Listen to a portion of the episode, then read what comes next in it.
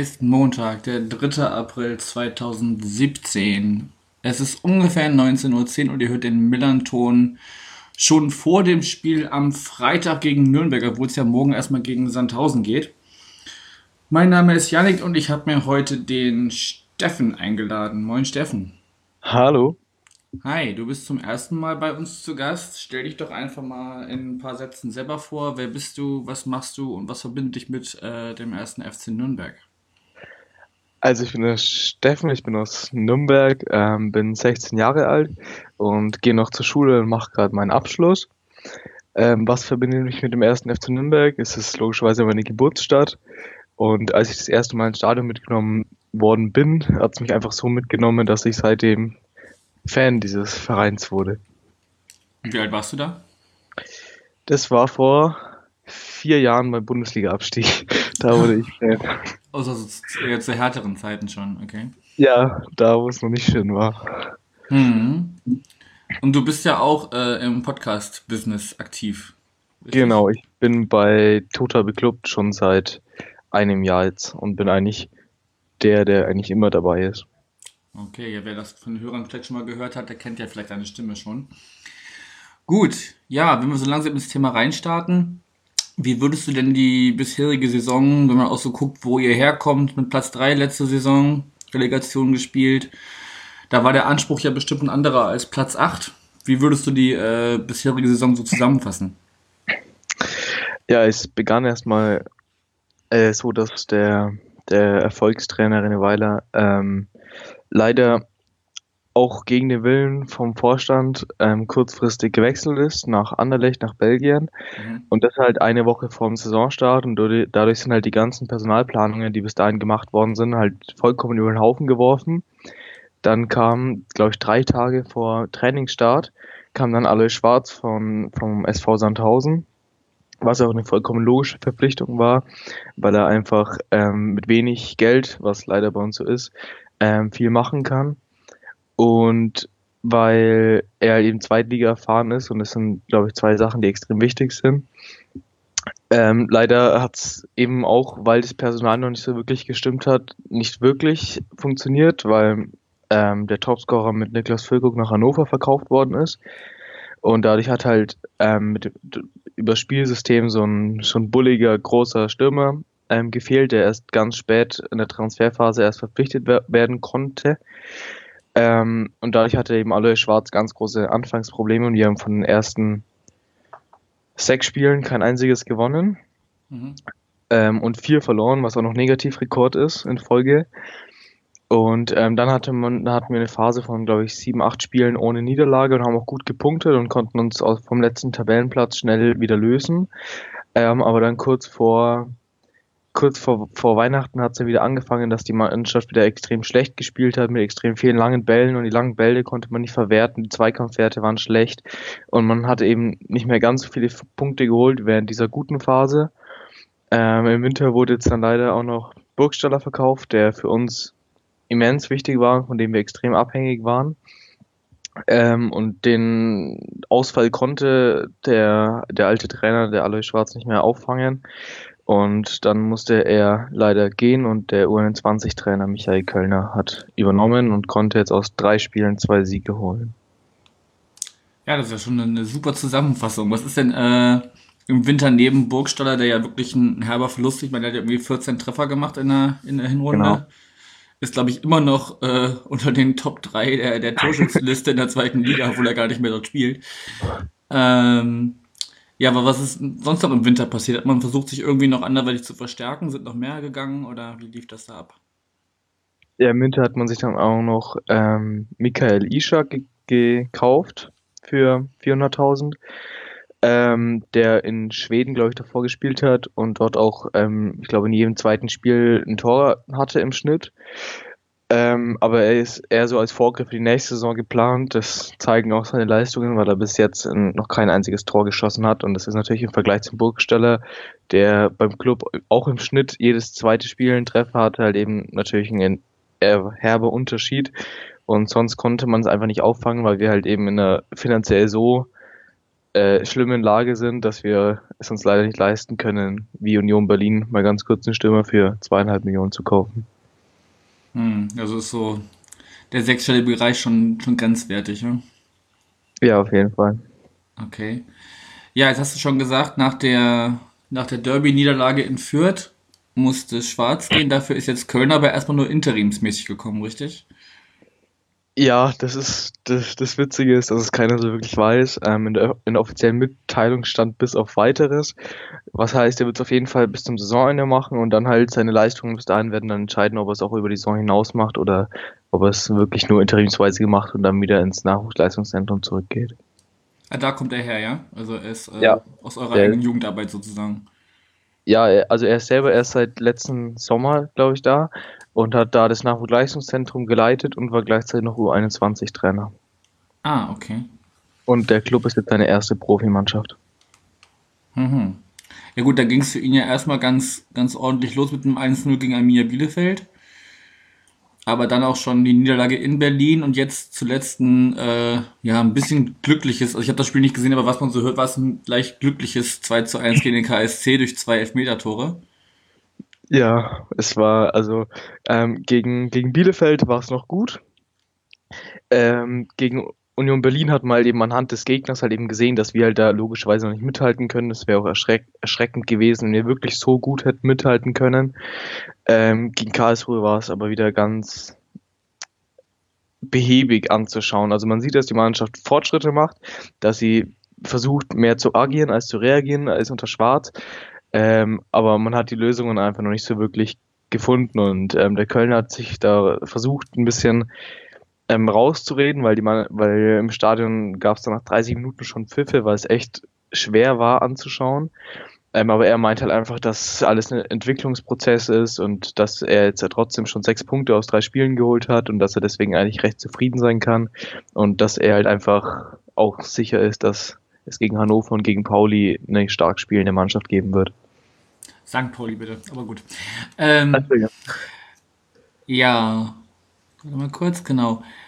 Äh, das heißt also, ja, wie war denn, du sagst, es war ein bisschen schwerer Start, weil ihr ähm, quasi euer, euer eigentlicher Trainer kurz vor, kurz vor knapp gegangen ist und dann der Trainer kam, der ja in Sandhausen kurz vor knapp gegangen ist. Also, ähm, wie war, wie war denn der, der Anspruch, nachdem man letztes Jahr Relegation gespielt hat, wollte man sich ja wahrscheinlich so schon in, im oberen Drittel oder, oder in Top 5 festsetzen oder wie war da der Anspruch?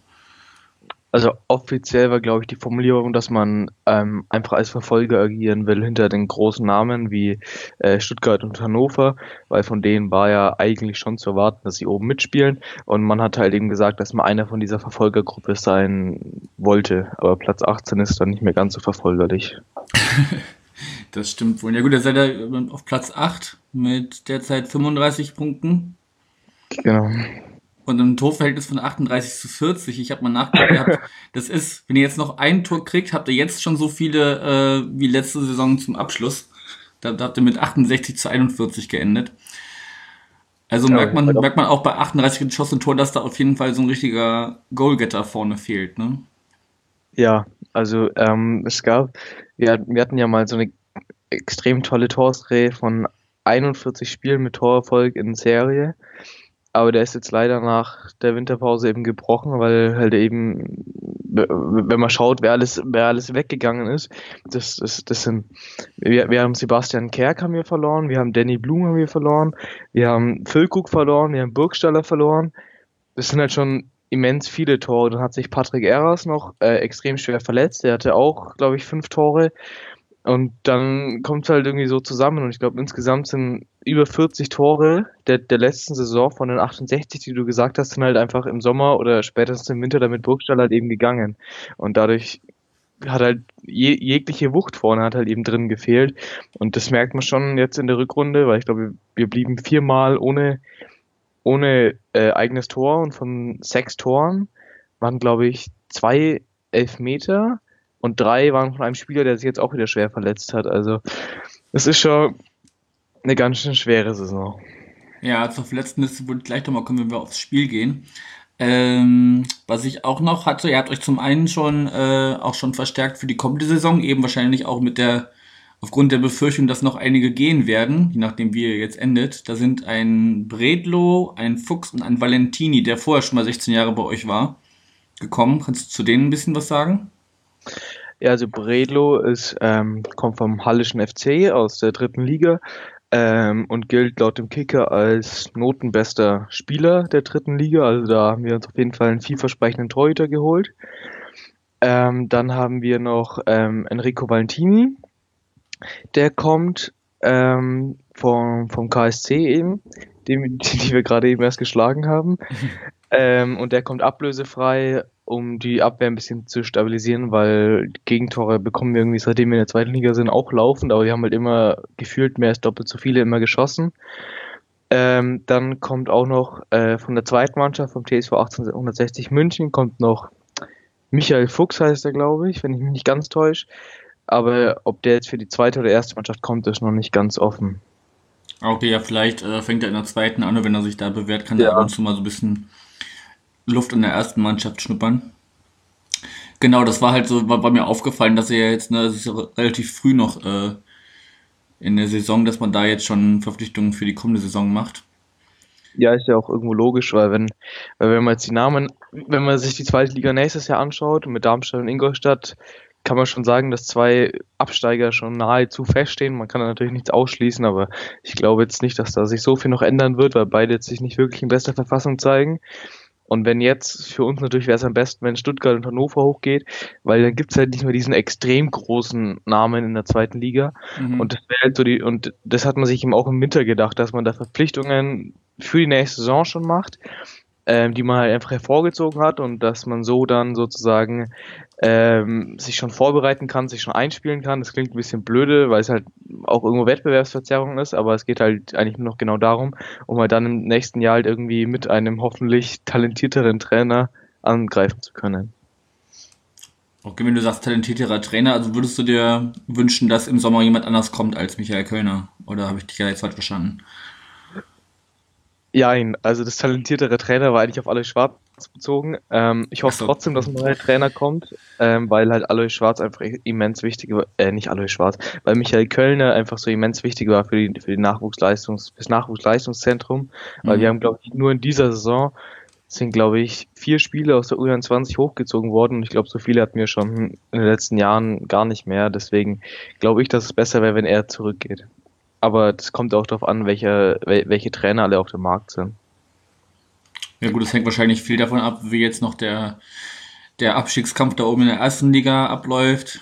Was so in der dritten Liga passiert, da werden ja bestimmt noch einige, einige Stühle frei werden oder anders besetzt werden, kann ich mir vorstellen. Ja, also da ist noch alles offen. Ja.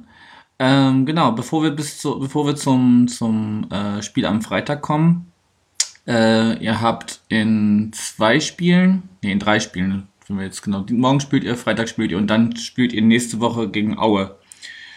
Und da gab es ein Teilausschlussurteil vom DFB, weil irgendwie wegen Fehlverhalten der Fans. Kannst du da ein paar Sätze zu, zu sagen? ähm, es war in, es begann in Karlsruhe, war das ähm, im letzten Jahr wurde extrem viel Pyro wieder gezündet. Ähm, der Club hat zu dem Zeitpunkt, glaube ich, 2 zu 1 geführt. Es waren nur noch eine Viertelstunde oder so zu spielen.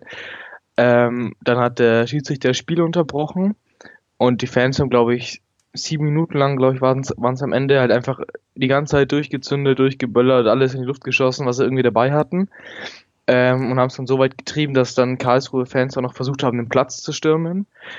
Und ähm, dann gab es noch einen, also obendrauf gab es noch eine ganz kleine Sache beim Pokalspiel gegen Viktoria Köln, äh, wo ein Ordner beleidigt worden ist und so kam es dann zusammen.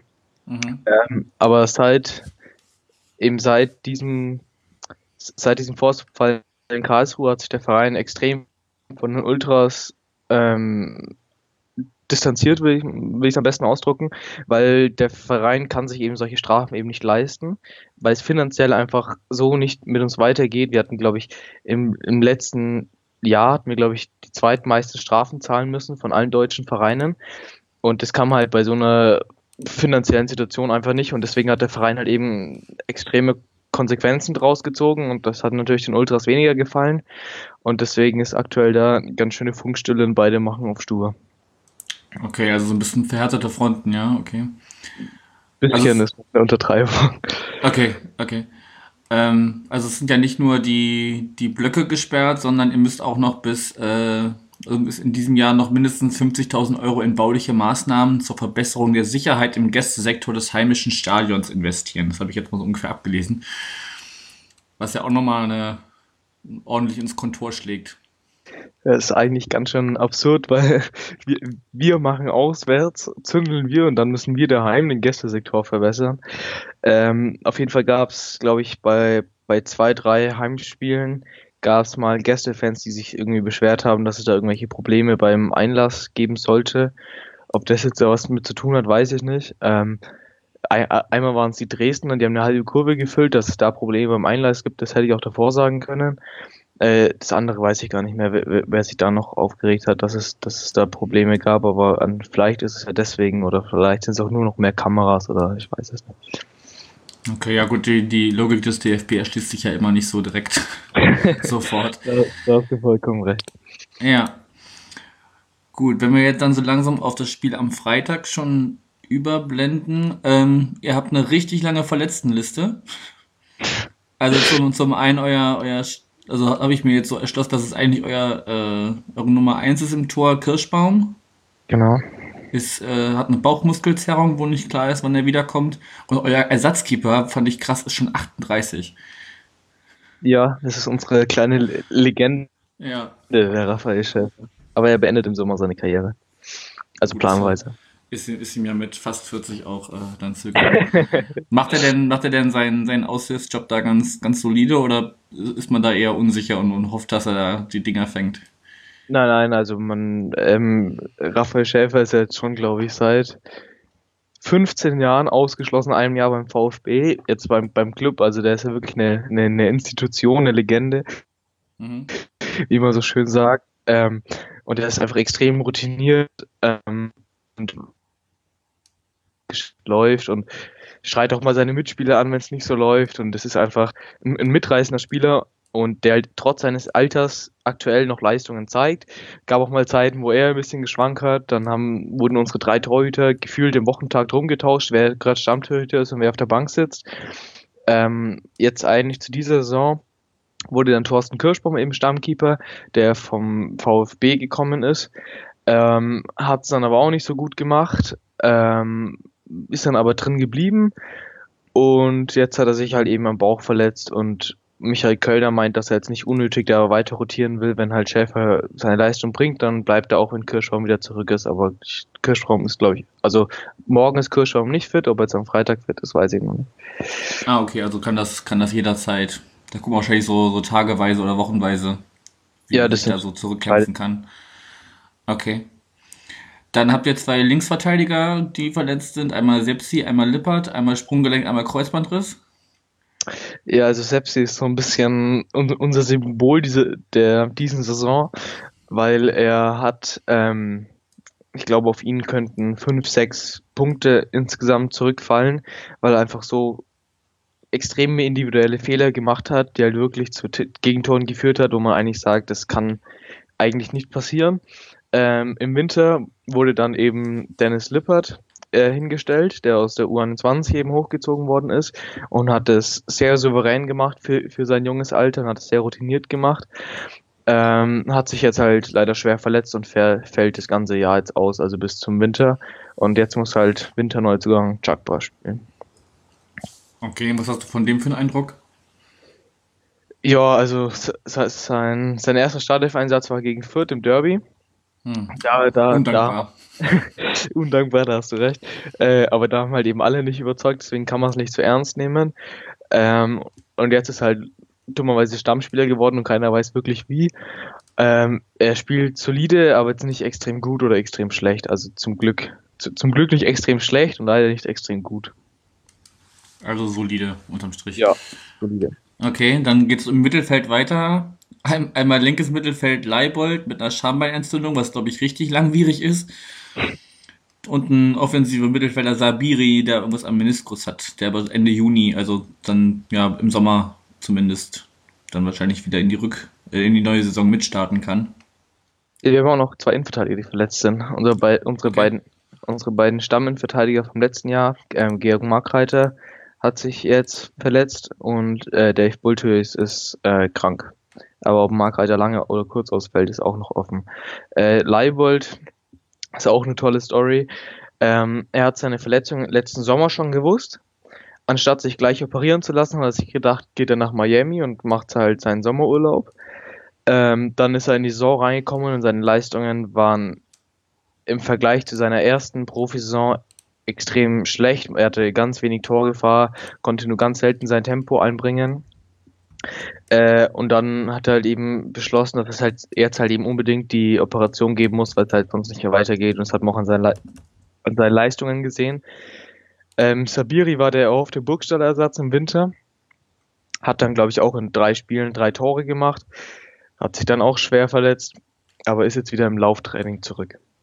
Okay. Dann geht es im Sturm weiter. Teuchert und Parker.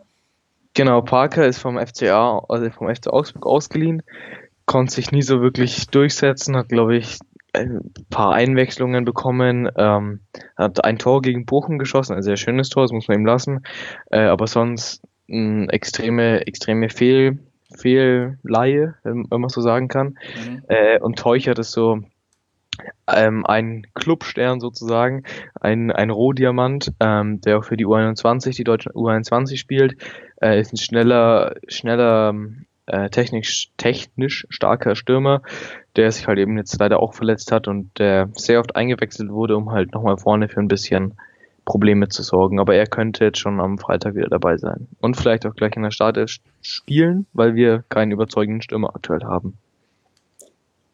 Okay. Ja, ich habe mir dann so ein bisschen angeschaut, wie äh, die Partien gegeneinander bisher so ausgegangen sind. Da stehen 13 Siege für euch, 8 Unentschieden und 8 Niederlagen.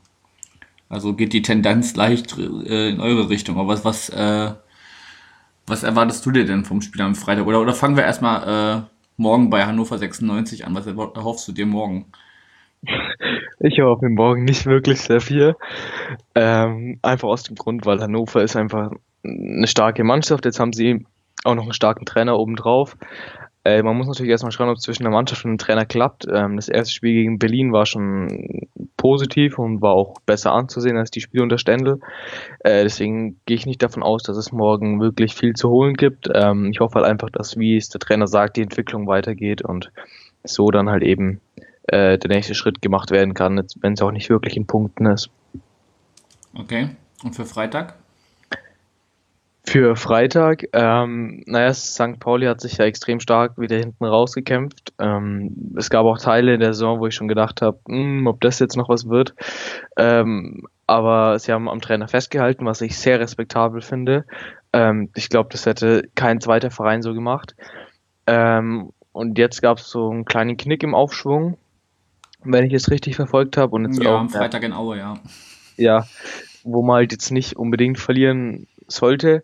Ähm, aber es wird trotzdem wieder ein schweres Spiel, weil ich schätze mal, dass St. Pauli uns das Spiel machen lässt und uns dann versucht auszukontern und dass wir das Spiel machen, hat bis jetzt, glaube ich, eher selten funktioniert. Okay, also wird es eher so ein umkämpftes Ding und wer das Tor trifft, gewinnt wahrscheinlich, oder was? Ja, so ein klassisches Zweitligaspiel. Okay. Ja, dann habe ich noch eine, also das nehme ich gerade so ein bisschen neu rein in meine Fragen, die ich so dem, dem Gästefan, äh, den Gästefans stelle. Wie wird denn St. Pauli allgemein so im Nürnberger Fanumfeld betrachtet? Was habt ihr für, für einen Eindruck von uns? Äh, also es ist immer, Nürnberger Fanumfeld ist natürlich immer ein sehr weit hergeholtes Wort. Ich kann nur aus meiner Sicht sprechen. Ähm, ich war letzte Saison sehr beeindruckt von euch. Ähm, sportlich vor allem. Okay. aber, aber ähm, einfach weil ihr so routiniert gespielt habt, so, ähm, so taktisch intelligent. Aber diese Saison war es halt wie bei den meisten Mannschaften, wenn sie eine Überraschungssaison spielen, dass halt in der nächsten dann nicht mehr ganz so läuft. Ähm, was ich an eurem Verein echt mag, ist die Stimmung. Weil, wenn man bei euch ein, Spiel anschaut, dann hört man eigentlich die ganze Zeit irgendwelche Fangesänge von Pauli. Ähm, was ich auch extrem mag, ist die ähm, sol solche sozialen Projekte. Da, da sehe ich ganz oft ähm, Dinge, wo, wo St. Pauli irgendwie mit dabei ist. Ähm, und das finde ich sehr, sehr schön, weil die meisten Vereine wenden sich ja eher ab von der Gesellschaft und bei denen geht es meistens dann nur darum, um den maximalen Profit, aber ähm, St. Pauli denkt halt eben auch noch dran, dass es halt auch mehr gibt als nur das Geld. Ähm, und Linen finde ich natürlich extrem sympathisch, aber ich glaube, das ist auch schwer, nicht sympathisch zu finden. Ja, das, das hört man oft, dass, dass unser Trainer da sehr beliebt ist. Ja, aber da kriegst du ja, da, da kriegst du ja zumindest auch schön mit, was so äh, abseits vom Sportlichen bei uns noch so alles äh, gemacht wird. Das ist ja auch nicht, nicht selbstverständlich. Ich weiß nicht, ob das jetzt jeder Fan so unbedingt mitverfolgt, was bei uns da gemacht wird und was nicht. Ja, schön. Ähm, dann bleibt eigentlich nur noch, wenn du nichts mehr hast, was du gern loswerden möchtest, was, was tippst du denn für Freitag? Oh. Ähm, spielt ihr morgen oder übermorgen? Wir spielen auch morgen. Zu Hause gegen Sandhausen. Äh, ich glaube, ich glaub, dass es, ähm, es ist ein Heimspiel. Ein Heimspiel haben wir jetzt aus zwei Spielen sechs Punkte geholt. Ähm, aber ich glaube, dass es gegen euch nur zum 1 zu 1 reicht. Okay. Weil es so um, umkämpft sein wird, oder woran machst ja, du das fest?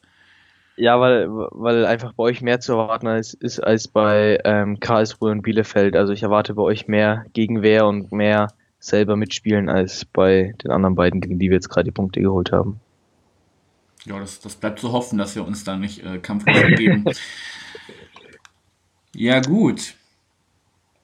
Ähm, ja, ich, ich würde mir natürlich erhoffen, dass wir äh, ein Tor mehr schießen, glaube aber eher, dass es dann, wenn wir das für uns entscheiden, ein knappes 1-0 wird, weil ich weiß im Moment nicht, wo, wo, wo zwei Tore herkommen sollen, wenn das, wenn das Spiel sehr umkämpft ist. Also glaube ich eher, dass es so knappes 1-0 wird. Okay, genau. Ist nicht Bourdous auch verletzt und Shahin auch? Ne, Shahin war krank. Achso, der war noch. Und äh, das hat jetzt gegen Aue noch keinen Sinn gemacht. Ich, ich hoffe sehr, dass er sich, dass der bis äh, Weiß ich, ob er morgen dabei ist? Der kann sich Zeit lassen, alles gut. nee, ich, ich finde den schon sehr, sehr gerne dabei. Dann, Gar kein Problem. Dann soll er lieber morgen gegen Sandhausen nochmal passen und äh, ähm, dann am Freitag mitziehen. Und Buadus war in Aue nur nicht dabei, weil er gelb gesperrt war. Achso, ja, also ich der ist gesehen. eigentlich, Der ist eigentlich fit. Ich habe nur gesehen, dass sie nicht in der Startelf standen, deswegen. Ja, ja, das war halt einfach eine Gelbsperre. Das hatte keine Ach anderen so, Gründe, okay. glücklicherweise. Gut, ähm, du hast schon gesagt im, im Vorgespräch, dass äh, du nicht genau weißt, ob du da bist im Stadion, wegen Schulabschluss und so. Ja, ich werde da sein. Du wirst da sein. Ja, dann würde ich sagen, machen wir auf jeden Fall auch ein äh, nach dem Spielgespräch, obwohl ich nicht äh, nach Nürnberg fahren werde, aber wenn du vor Ort bist, ist das ja schon mal auch nicht schlecht, wenn zumindest einer von beiden Seiten da äh, live das mitverfolgen kann. Jo, und dann, genau, danke ich dir erstmal für die Infos bis, bis jetzt und dann hören wir uns wieder, wenn es am Freitag wie auch immer ausgegangen ist. Gerne und danke schön, dass ich eingeladen worden bin. Ja, sehr gerne. Und allen Hörern, die äh, nach Nürnberg fahren, gute Reise, kommt gut hin, kommt gut zurück und macht euch eine schöne Zeit. Man kann ja vielleicht auch einfach das Wochenende noch da verbringen. Wunderschöne also, Stadt. Ja, in, in, Nürnberg selber war ich auch schon, nur nicht zum, zum Nürnberg-Spiel, sondern zum Spiel in Fürth. Aber habe mir Nürnberg in dem Zuge auch angeguckt und kann ich nur, nicht nur bestätigen, ist ein nettes kleines Städtchen. Kleines Städtchen. Zumindest, ja, zumindest das, was ich gesehen habe. Ich habe mich jetzt natürlich nicht in alle, in alle, äh, in alle Gebiete, äh, Gebiete äh, umgeschaut. Gewagt. Ja, ja, ge ja gewagt, das ist viel gesagt nicht. Also da habe ich eigentlich nie, da habe ich eigentlich nie Angst gehabt, irgendwie mich dazu frei zu bewegen. Gut. Steffen, noch einen schönen Abend und wir hören uns nach dem Spiel wieder. Dankeschön. Ebenfalls. Mach's gut. Tschüss. Ciao.